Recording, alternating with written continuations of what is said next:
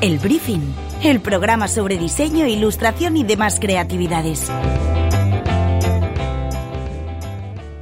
Buenos días, buenas tardes o buenas noches. Yo soy Carlos Garzán y esto es El Briefing, el podcast de diseño, ilustración, arte y demás creatividades de la 99.9 Plaza Radio. Hoy estamos invitados a una fiesta. Jorge La Huerta celebra una década como ilustrador y lo hace de la mejor manera, con una exposición que repasa lo mejor de su carrera. Diez años haciendo lo mismo, que es el título de la muestra, ha tomado la Nevera Gallery y se podrá ver hasta el próximo 22 de octubre. Aunque se plantea como una celebración, el proyecto es también, en cierta medida, un punto de inflexión en su carrera, un cambio de rumbo sin cambiar de posición, no cambiar para cambiarlo todo. De todo ello hablamos con la huerta.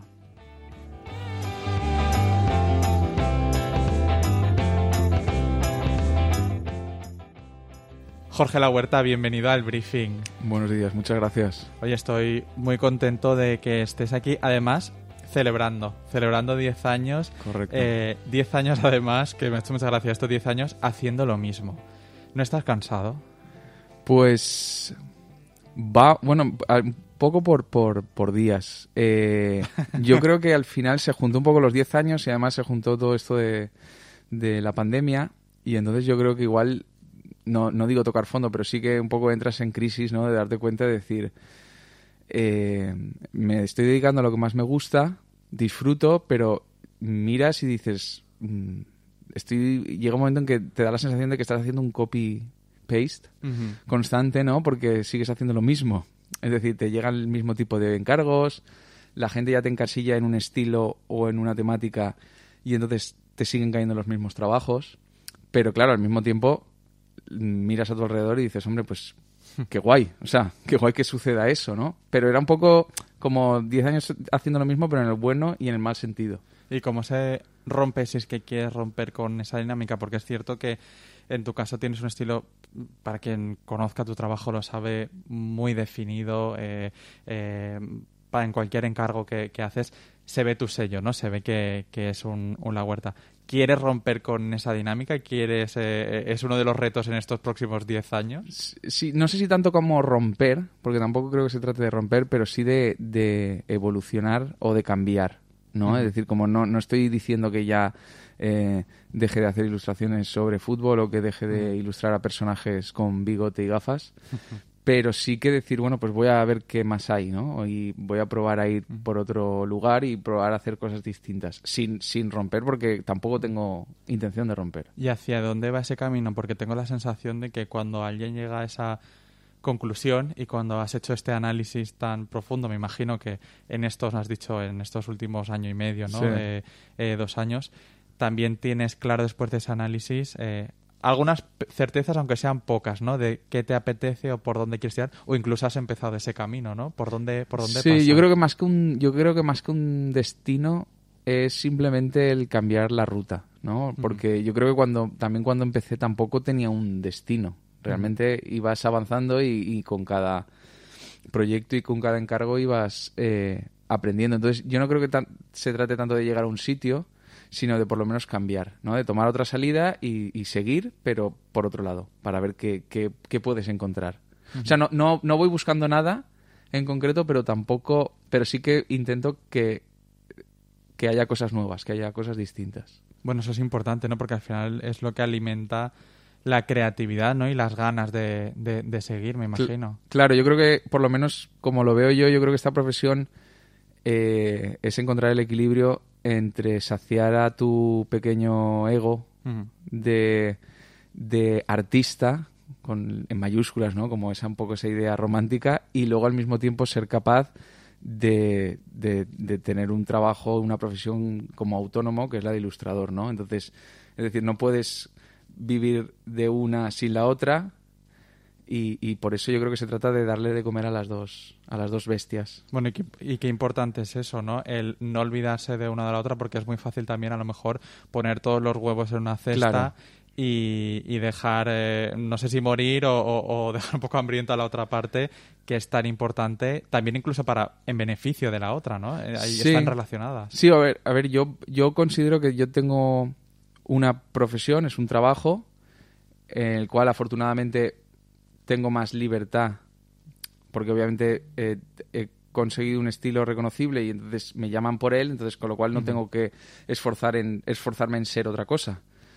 Pero al mismo tiempo creo que para poder dar un buen servicio tienes que ser tienes que estar fresco porque si te conviertes en una especie de, de mm, trabajo en serie o de máquina. de máquina al final yo creo que pierdes porque al final es una profesión muy vocacional y, si me dedico a esto es principalmente porque es lo que me gusta. Eh, y afortunadamente puedo. Pero que, que se trata un poco de encontrar ese equilibrio no es decir de mantener un poco la llama encendida y al mismo tiempo ser capaz de decir oye pues tengo un cliente que me está pidiendo algo tengo que eh, cumplir con esa demanda. Qué bueno. Oye, quería ir un poco al, al, principio porque estamos hablando de este nuevo punto de inflexión, eh, estamos hablando también de, la profesionalización o de, estos 10 años ¿no? de, trabajo. ¿Dónde sitúas tú el punto de partida de tu, de tu carrera? Si estamos celebrando una década, ¿dónde empieza el contador? Pues el contador empieza el 1 de enero del 2011. Vaya. Justo. Sí, yo, yo, yo estuve trabajando aquí en Valencia durante tres años en Cul de Sac y llega un momento en que me canso completamente. Incluso, pero me canso desde el punto de vista del gremio, de la profesión. O sea, no era una cuestión únicamente con, con el estudio donde estaba, pero sí como decir, oye, pues yo igual no quiero ser diseñador gráfico. O a mí todo esto no me, ya no me llena. Y, y entonces cambio de trabajo, me voy a otro estudio, a otra ciudad, y ahí descubro que, porque hasta ahora yo no era consciente de que existía una profesión o, o dijésemos un mercado de la ilustración donde hay una demanda y hay intermediarios que negocian por ti, el tema de los derechos de uso, etcétera. Yo desconocía completamente eso. Y ahí es donde me doy cuenta y el 1 de enero, digo el 1 de enero porque fue cuando me di de alta en autónomos. Que no sé si fue el 1 o el 2 o el día que fuese. Que, no es, el 1. que no es poco importante. Por eso, por eso. Entonces, claro, yo desde ese día empiezo, yo pongo el contador ahí a cero y obviamente he hecho trabajos que no tenían nada que ver con ilustración porque tenía que tener un portfolio, tenía que trabajar un estilo, tenía que conseguir que la gente me conociese. Entonces, igual el primer trabajo de ilustración me llega, eh, yo qué sé, pues en el 2011, pero a mediados o... ¿Cuál fue? Pues yo te diría que el primer encargo fue una portada para el EP3, el suplemento aquel del país. Y fue porque, nada, les, les, les escribí un mail. Pues, bueno, mandé mail a millones de personas. Con copia oculta, espero. Eh, no, no, mails independientes. muy bien, muy bien. O sea, sí, sí, no, cada uno su mail. Claro, no tenía nada que hacer, entonces tenía tiempo. y nada, mandé eso y al toque me, me contestaron y dijeron, pues me viene perfecto. Y, y, cayó. Y era una creo que era una portada sobre el 15M. Vaya. Diría, ahora sí. Es que hubo dos portadas como muy seguidas y ahora no recuerdo si fue esa primero o otra que hablaba como de de algo del, de, de, ¿cómo se llama esto? De la conquista del espacio o algo así. Mm. Oye, ¿qué aprendiste de tu etapa en, en agencias? Porque definitivamente yo, yo, creo también mucho en que las experiencias que a lo mejor no son lo que esperábamos también son muy importantes porque te dan muchas lecciones o por lo menos te sitúan, eh, te hacen ver lo que te apetece hacer, lo que no te apetece hacer. En este caso, en esa experiencia en agencia previa a, ya dedicarte full time ¿no? a, la ilustración, ¿cuáles son los aprendizajes que, no sé, que te llevaste para, para embarcarte en esta nueva, eh, bueno, nueva aventura en ese momento? Ahora ya no es tan nueva. Eh, bueno, yo creo que, que realmente el trabajo en agencia o en estudio y demás, primero que te curte porque primero uno no sabe gestionar, eh, por ejemplo, un cliente. O sea, yo me acuerdo de estar en cul de sac y, y, que te llegasen clientes grandes, eh, tipo, no sé, eh, Aston Martin, Feria Valencia. O sea, que tú eso obviamente, si empiezas de cero, tú ya no sabes gestionar esos clientes. Tú ya vas aprendiendo de cómo tus jefes vas viendo cómo hacen, los procesos, vas viendo incluso cómo vas dándote cuenta que los clientes muchas veces tienen como el mismo patrón a la hora de pedir y a la hora de hacer los cambios, empiezas a entender un poco por qué te piden las cosas que te piden y entonces eso te ayuda también a, anticiparte. Eso que siempre se dice de eh, haz mi logo más grande, ¿no? O sea, ese tipo de cosas uno ya los va con eso te curte porque ya vas mm. te vas acabando pelear te acabas peleando con el cliente en el buen sentido no de, de mm. oye yo te lo propongo azul tú lo quieres verde por qué por qué no mm. entonces ese esa experiencia aquí yo creo que me ha ayudado mucho y de hecho creo que ayuda mucho porque al final esto es un, un trabajo donde hay que cumplir un encargo en unos tiempos y con un presupuesto. O sea, no, no se trata tanto de que yo quede por encima como el artista, sino que es un proveedor o un artesano que tiene que fabricar algo. Y entonces eso me curte, en, o sea, en ese sentido yo creo que te curte para bien, para aprender cómo gestionar los tiempos, la, la metodología, el, el mandar todo antes para que el cliente te lo apruebe. O sea, son pequeñas cosas que parecen muy obvias ahora, pero que en el primer momento uno vive en una especie de mundo feliz de universidad donde puedes hacer lo que quieras, donde la creatividad es como sin briefing, entonces no hay nadie que te diga, no, mira, está muy bien, pero te lo tengo que tumbar porque esto no es lo que te he pedido. Es curioso porque además creo que es un patrón que se repite en muchas de las profesiones artísticas, eh, sea ilustración, eh, arte, teatro, ese desconocimiento de la parte empresarial. eh, lo veo aquí en Culture Plaza en muchas partes y de hecho siempre está hablando de profesionalización, de, de- de competencias, que no sé si es una visión pues, muy, eh, bueno, no sabría decirte si capitalista o no, pero, pero sí que hay una cierta falta de competencias en el terreno eh, de- del negocio empresarial en, en general en todas las profesiones eh, artísticas. Sí, yo es que creo que creo que no se trata tanto de del punto empresarial y capitalista como decías tú, sino simplemente de, de recordar un poco porque venimos yo vengo de estudiar bellas artes y ahí no hay límites en cierto modo, ¿no? Y de repente entras en un estudio en el que además de que cumplir unas cosas con un plazo, hay que cumplir un briefing de un cliente. Hasta ahora el briefing era haz lo que quieras, entonces tenías mucha libertad. Y luego también vienes de, de- de profesiones muy vocacionales donde tienes pones mucho en lo que produces, tuyo, pones mucho de ti, y entonces eso, que alguien venga y te diga, no, esto no, tú dices, ¿cómo puede ser que no? Si no, ¿no? Si yo he estado haciendo esto y yo soy eh, un artista que, ¿sabes? No se me puede cuestionar, ¿no? Entonces, el gestionar esos egos que yo afortunadamente no he tenido, no he tenido que sufrir porque ya en Cul-de-sac ya enseguida te das cuenta de que no, eh, eso cuesta y le cuesta a mucha gente porque piensa que eh, por ilustrar no se le puede decir que no a nada. Y es, o sea, por eso te digo que es más como gestionar un poco al final de, de reducir esto a nada especial, sino simplemente una transacción entre un cliente y alguien que produce. O sea, yo creo que estoy más cerca de un artesano que pongamos que sea, no sé, un ebanista o alguien que trabaja eh, con el hierro, con la piel, y entonces llega alguien por la puerta y le dice, quiero una puerta de tanto por tanto con ornamentación de este tipo. Entonces, no hay ahí, dijésemos, un punto artístico, es meramente una, una profesión. Entiendo. Eso también, además, eh, esa transición te lleva a, a Nueva York.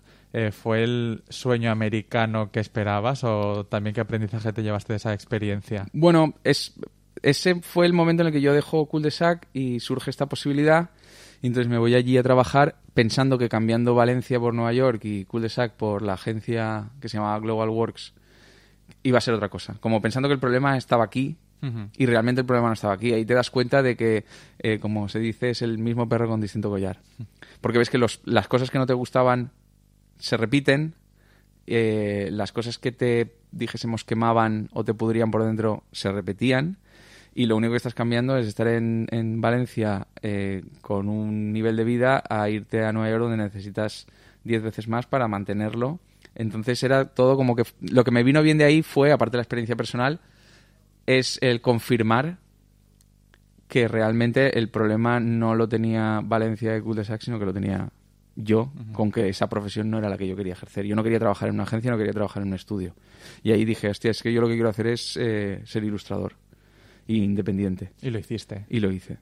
Oye, y en estos últimos eh, dos años, eh, que además me decías al principio de la charla que te han llevado a reflexionar un poco sobre lo que querías y, y lo que no, también te quería preguntar desde el punto de vista de la propia inspiración o, o- o creación de, de proyectos, porque es cierto que en este año y medio de encierro ¿no? y, de, y de mascarilla que además llevamos aquí ahora puesta, eh, bueno, para el ilustrador es bastante solitario o, o interno, pero sí quizá a la hora de inspirarse, ¿no? Porque también hay una inspiración que viene de, de la vida de la calle, de esos personajes con los que te cruzas, eh, del propio contacto y eso sí que es lo que ha, ha cambiado, ahora ya, ya ha dejado de hacerlo radicalmente. No sé si desde el punto de vista de- del entorno y de la inspiración, eh, por lo que respecta a, a la obra, estos dos años también te han afectado y te han llevado a modificar y a, y a pensar que quieres tocar otros, otros palos. Bueno, sí que es verdad que, como decías tú, yo siempre digo que, que yo ya vivía confinado. O sea, es decir, a mí el confinamiento como tal no me afectó porque yo, claro, ha habido trabajo en casa, tengo un espacio en casa y entonces mm, hay semanas en las que no salgo del estudio y no salgo de casa porque hay mucha faena y entonces te quedas ahí y no sales. Entonces a mí el confinamiento como tal, obviamente no, digo que no me afectase, pero como que ya vivía en esa tesitura. En mi caso, mm, yo creo que todo afecta. Yo no creo que tanto sea el hecho de, de, que tengas que salir el contacto, porque cada uno tiene su obra y cada uno bebe de donde quiere beber. Hay gente que es todo películas y entonces, obviamente, pues con tus plataformas digitales lo tienes solucionado. Yo creo que es más una cuestión, una cosa de estado de ánimo. O sea, a mí lo que me pasaba mucho era ver todo lo que estaba pasando. Luego también todo ese alarmismo de los medios, ¿no? Que parecía que se venía el fin del mundo y, iba a ser el fin de lo que habíamos conocido y demás. Entonces piensas, ostras, eh, no sé si este es el fin del mundo y tienen que preparar una, una nave para llevarla a otro planeta, al ilustrador va a ser al que se dejen. O sea, que te creo que antes vienen... Al, periodista creo que también. Bueno, ¿eh? pues estaríamos, nos quedaríamos los dos aquí abajo. Entonces, es más una cuestión de estado de ánimo mm. que de, dijésemos, que te cambie un poco tanto la rutina, en mi caso. Oye, este año además eh, hay uno de los proyectos especialmente que que bueno, que está empapelando la ciudad y que seguramente todo el mundo ya ha visto, que es esa campaña, ese cartel, esa imagen para el año Berlanga que estamos eh, celebrando ahora con el estudio de Gallene Ibáñez en, en, colaboración. Háblame un poco de la trastienda de, de, ese proyecto y de cómo se llega a esa imagen que yo creo ya es icónica, ¿no? Esa figura de Berlanga hecha por ti que ahora mismo se ha convertido en el símbolo de, este año tan, tan potente que culminará en los Goya del año que viene. Pues el, trabajo, bueno, eh, como has dicho, es, un proyecto de, del estudio Gallen Ibáñez y, y, entonces contactan conmigo porque había que hacer un, un visual y consideraban que el, en lugar de utilizar una foto el llevarlo a ilustración y, a esa síntesis de tintas planas y de dos, tres colores, podía funcionar. Entonces me vino, que es como, me gusta que vengan los proyectos como muy definido ya, muy acotado y muy de, mm, sabemos lo que queremos, queremos esto. Entonces fue más una batalla mía con intentar sacar a Berlanga, o sea, es decir, representar a Berlanga con, con la mínima expresión posible. Eh, que todo lo demás, o sea, no hubo esa tira y afloja de bocetos, propuestas y tal, porque está muy bien cuando el cliente viene con, con la idea clara. Entonces fue sacar sobre todo de una foto concreta, intentar que se viese claramente Berlanga, porque también pasa con los personajes famosos y que además pues que no están que ya, que, ya no están entre nosotros que, se, que, que, te quedas con una imagen icónica de ellos no con la imagen real entonces tú igual, yo por ejemplo de Berlanga tenía mucho las gafas estas eh, enormes con los ojitos pequeños y la boina que llevaba en muchos, en muchos eh, rodajes y demás que salía. Pero claro, la foto no era así. Y las gafas ya no eran las que yo tenía en mente. Entonces era un poco encontrar el equilibrio entre, esa imagen ideal de la gente. Correcto. Ese, recuerdo, ¿no? Claro. Al final. Ese, o sea, que sea reconocible, pero reconocible por el gran público eh, que lo vea con esa imagen que tiene la gente de Berlanga y al mismo tiempo pues eh, satisfacer las necesidades del cliente, que en este caso era el estudio. Y a la vez, fíjate que, esto es una apreciación personal, pero que creo que esta ilustración no solo eh, pone negro sobre el blanco ese recuerdo, sino que también lo, lo, va a reforzar y va a crear esa imagen y que va a reforzar esa imagen en el, bueno, en el imaginario colectivo, ¿no? De, de ese Berlanga que, que, ahora también mucha gente está redescubriendo y está volviendo a visitar. Yo mismo no, o sea, sabía quién era Berlanga, pero... Te has tenido que empapar de películas, de entrevistas. Tuve, que pedir ayuda a gente experta en el tema para que me explicasen un poco la personalidad de, de, de Berlanga, un poco pues también para intentar reproducirla. Pero, hombre, no sé si convertirá en algo icónico o no de Berlanga, eso ya sería un, un premio extra. Pero yo creo que sí que. A mí lo que sí que me gusta del cartel es la síntesis, ¿no? El, que tiene ese punto, haciendo un paralelismo quizá un poco absurdo, pero un poco como con lo del Che Guevara, ¿no? Que, que se ha convertido ya en un icono, eh, ya que supera ya el propio Absolutamente. Eh, mensaje, ¿no? Ya es una imagen que ves en camisetas que venden en un centro comercial, ¿no? O sea, que decirte, pues sí que me gusta esa sensación de, de haber sintetizado al personaje en, en, una, en, una, en una ilustración. En una imagen, en una imagen. eh, directa. Eh, además, oye, desde aquí también quiero mandar un mensaje porque como eh, es el año Berlanga y los Goya llegan el, el año que viene aquí a- en Valencia y además es capital mundial del diseño, que si los Goya quieren premiar cartelería y quieren también hacer algún bien. premio, desde aquí también estaría muy bien porque tú también además has hecho carteles, por ejemplo, de la cabina, Sí. que también mima mucho el diseño, o sea que no estaría mal que se pusieran las pilas en la Academia Bueno, de Cine. sí, yo creo que creo que Xavi Calvo ya lo ha comentado muchas veces. Están ahí peleando por ello. Y yo creo que realmente que, bueno, desde mi visión, yo no soy un gran cinéfilo, pero sí que te das cuenta con el tema de los carteles que son, son un... Es increíble cómo pueden darle tanto valor y tanto mimo y tanto empeño en contar historias, pero al mismo tiempo pasen de largo con el tema de los carteles. Y los carteles eh, tengan una función meramente comercial, donde mm, ya que hemos contado con este actor, hazlo bien grande, que se le vea. Y, y, no eh, y, y luego te lo ves, o sea, siempre salen la cantidad de carteles que son todos igual. O sea, el topicazo de los carteles de películas sobre Navidad, que son todos eh, Sí, fondo desde luego. eh, blanco con letras verdes El y scroll rojas. de Netflix eh, son todos iguales. Exacto, entonces tienes ahí una cosa que dices, es una pena. Y a mí, fíjate que a mí, por ejemplo, quizá yo porque yo me guío más por, por lo visual, pero a mí me pasa que cuando estoy buscando algo en Netflix m- me marca muchísimo la imagen que hay. O sea, si la imagen no me motiva es como que no quiero saber ni lo que hay. Pasa con los libros también. También pasa con los libros, correcto. Absolutamente. Oye, ¿cómo llevas? eh, porque me hablabas también al principio, has dicho en esa transición, me has mencionado el fútbol, ¿no? Y me has dicho, bueno, también quiero eh, aportar más cosas y has mencionado porque también es una parte muy importante de, de lo que has hecho en estos años. ¿Cómo llevas ser el, ilustrador del fútbol aquí en, en Valencia? Bien, eh, lo del fútbol me viene un poco... No, o sea, no digo por casualidad, pero sí que... Bueno, yo cuando, cuando dejo mi, mi trabajo y me hago autónomo, eh, durante tres meses aprovecho y con el dinero que tenía ahorrado me, me voy tres meses a Buenos Aires. Y ahí, es, ahí no tenía portfolio y ahí es donde empiezo yo a generar un portfolio.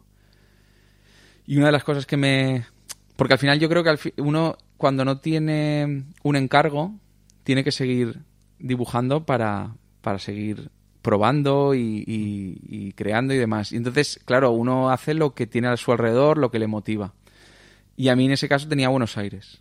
Y dentro de Buenos Aires, aparte de los barrios y demás, pues claro, tiene una cultura futbolística eh, enorme, mucho mayor que la que puede haber aquí. Y entonces, claro, ahí es, dice, bueno, pues me- claro, me gustaba el fútbol y empezaba a ver, a leer, a conocer, a no sé cuántos, y entonces tengo, mm, genero un proyecto sobre equipos de fútbol argentino con lettering y demás. Y a raíz de ahí me llega, a través de ese proyecto, me llega otro- uno de mis primeros encargos que era para la ESPN, la- el canal este deportivo, con otro cartel sobre fútbol. Y ahí es donde digo yo, bueno, pues parece que esto funciona.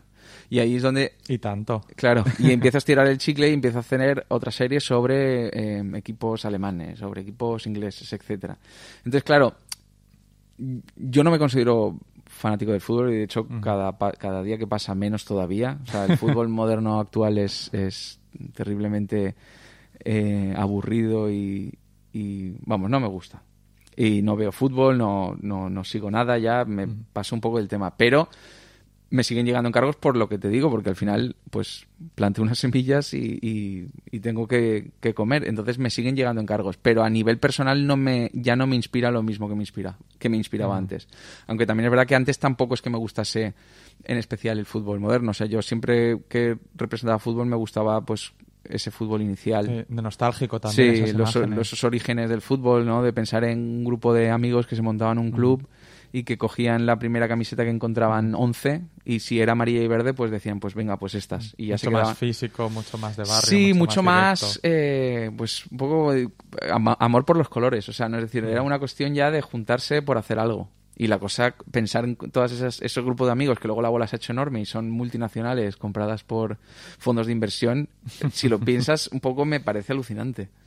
Bueno, eh, sí, eh, eh, esto podría dar para una serie de podcasts aparte eh, sobre eso. Oye, y, y volviendo también un poco eh, al principio, porque eh, recordamos que ahora hay una exposición en, en la nevera eh, que recorre pues esos 10 años de, de trabajo. Me ha gustado mucho porque estaba leyendo en el, en el texto que habías escrito para ella que decías algo así como que, que no es una exposición o no solo una exposición, sino que es una, una celebración. Eh, también además teniendo en cuenta lo que decías al principio de este punto de inflexión y casi una revisión eh, para parar y, y, luego seguir, ¿dónde ves o dónde te ves en los próximos 10 años o qué quieres eh, alcanzar?